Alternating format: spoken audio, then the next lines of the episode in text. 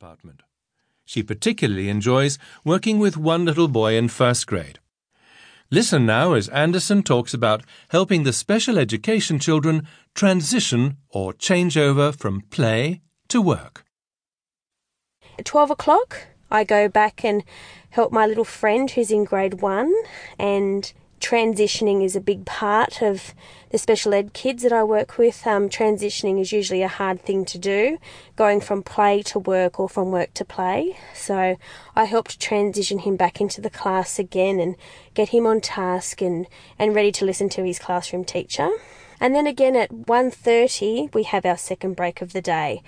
And three days out of the week, I will have a duty, and that is in the special ed room. So there are students who can't always play out in the playground for various reasons, mainly because they struggle socially and they can't interact with other kids without there being a problem, or they have social anxiety or different things like that. So we have our own play area in the SEP, which is the Special Education Program, as that's what it stands for and the kids yeah they play with toys in there and we just monitor them and and help them to again take turns and yeah just play nicely with each other.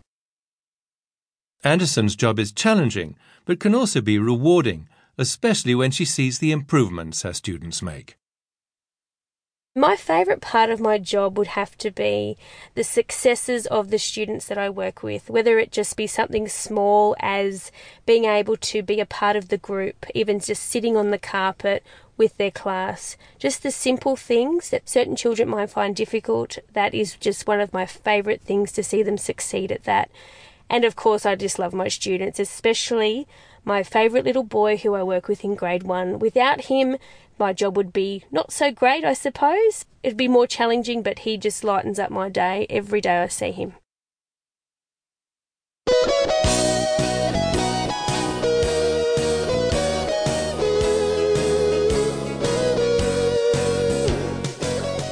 The British love a good curry.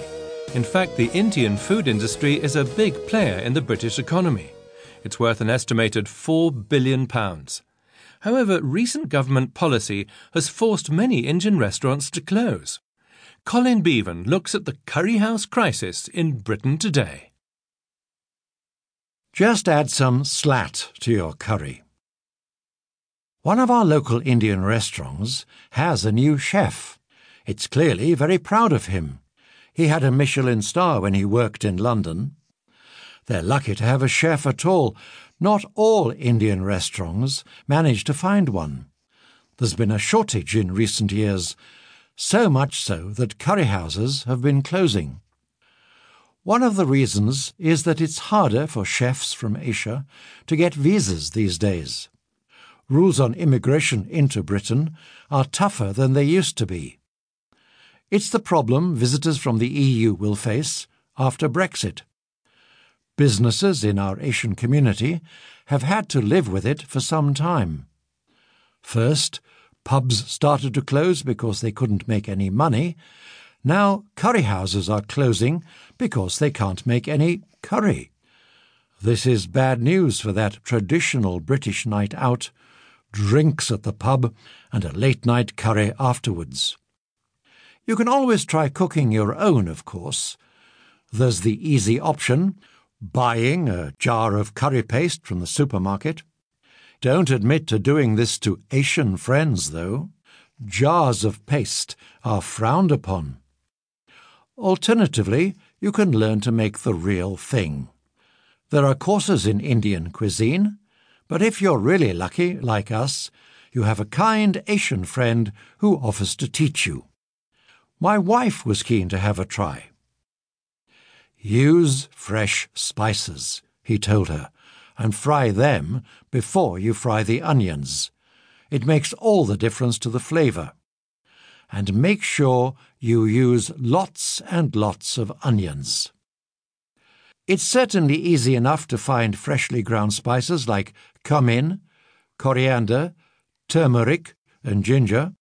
More than enough to send smells from your kitchen that drive everyone crazy with hunger they're worth the extra effort. Our gastronomic guru also sent his recipe to some of his German friends.